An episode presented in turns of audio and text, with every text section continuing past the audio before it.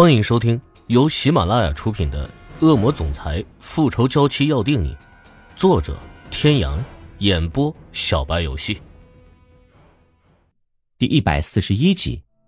很显然，对方是知道他和戴维认识这个女人，并且也知道她是明嘉诚的女人，笃定他看见兄弟的女人落难不会放任不管。那么，一旦这个女人被送到他的身边，按照一般人的思维。肯定会觉得兄弟的女人就是自己人，自然也会放松警惕。而如果他是被派来暗杀他的，那结果就可想而知了。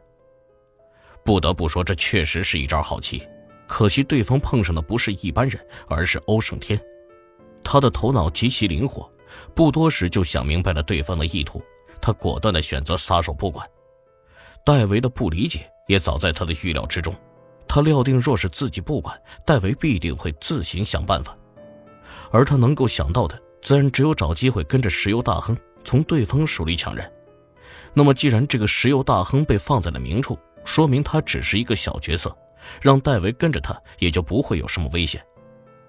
戴维这个人平时嘻嘻哈哈的，没个正经，关键时刻跑路应该还是没什么问题的。于是，他就只留下一个人暗地里跟着戴维。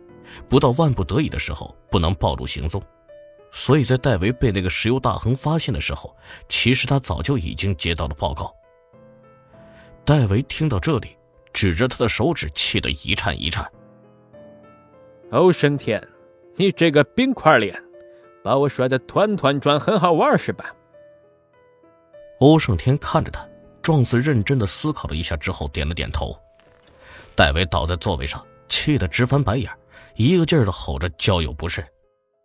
走吧，耍赖了好一会儿。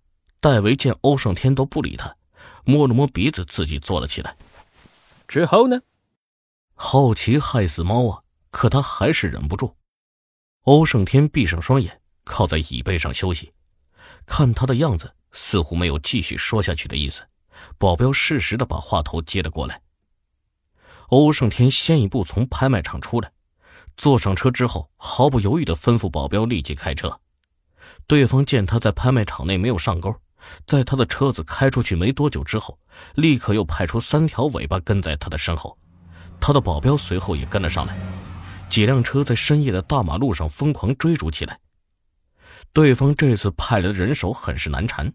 此刻虽已是深夜，可毕竟还是在市区中心的路上，这里又不是自己的地盘，所以欧胜天还是有所顾忌。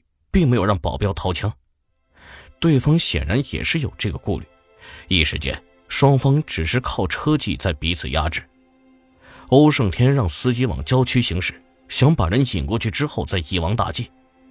可让他没有想到的是，他的车子在开过跨江大桥的时候，与他面对面的路中间停了一辆跟他一样的迈巴赫。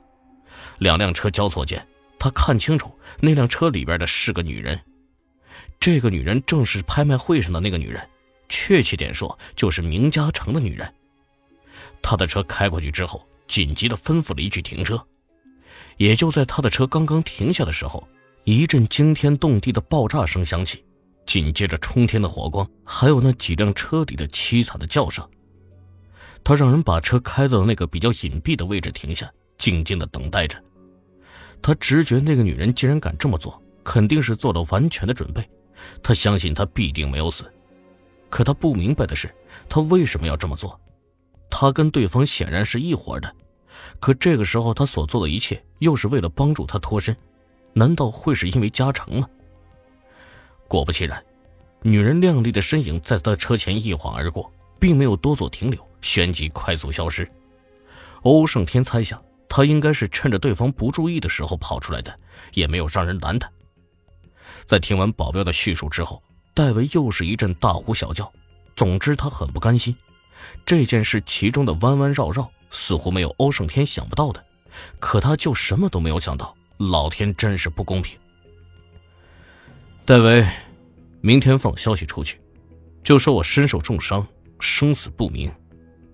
这一次，我要让他们知道惹我的代价。戴维忍不住的咽了口口水，尽管这不是他第一次看见欧胜天这副嗜血的模样，但每一次看到他都免不了胆战心惊。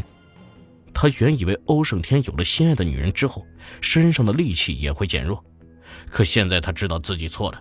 狮子就是狮子，不会因为爱上一只小羊就失去了原有的本性。按照欧胜天的指示，车子一路开出市区，朝郊外驶去，那里是欧胜天的一处秘密基地。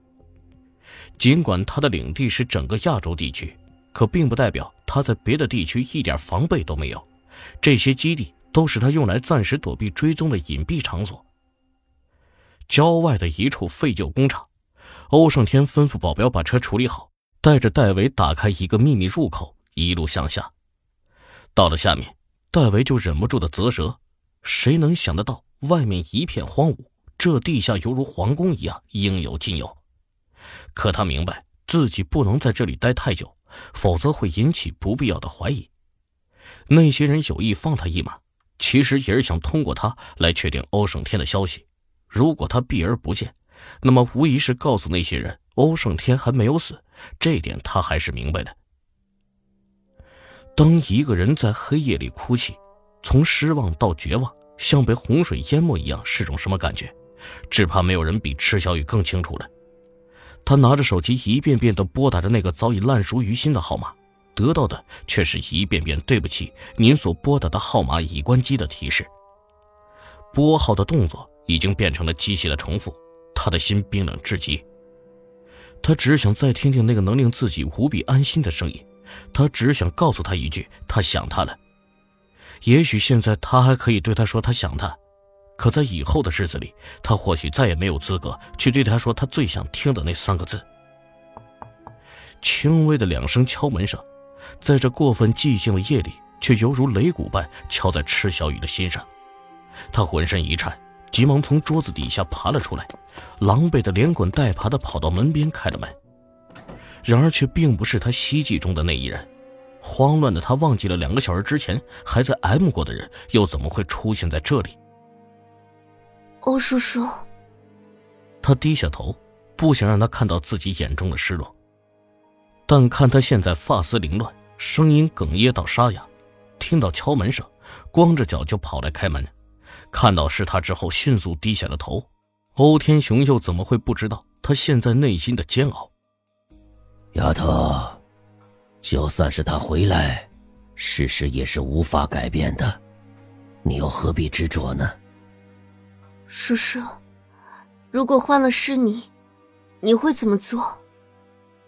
欧天雄一时语塞，他不是他，他也从来没有碰到过这样的事情，他无法感同身受。情感上他是很同情他，可站在道德理智角度，他是一个父亲，无法放任他们继续下去。叔叔，不管你怎么说，在没有看到确切的证据之前，我是不会相信的。等天哥回来，我会让他带我去见父亲。我想这一切究竟是怎么一回事，爸爸他一定知道。各位听众朋友，本集到此结束，感谢您的收听。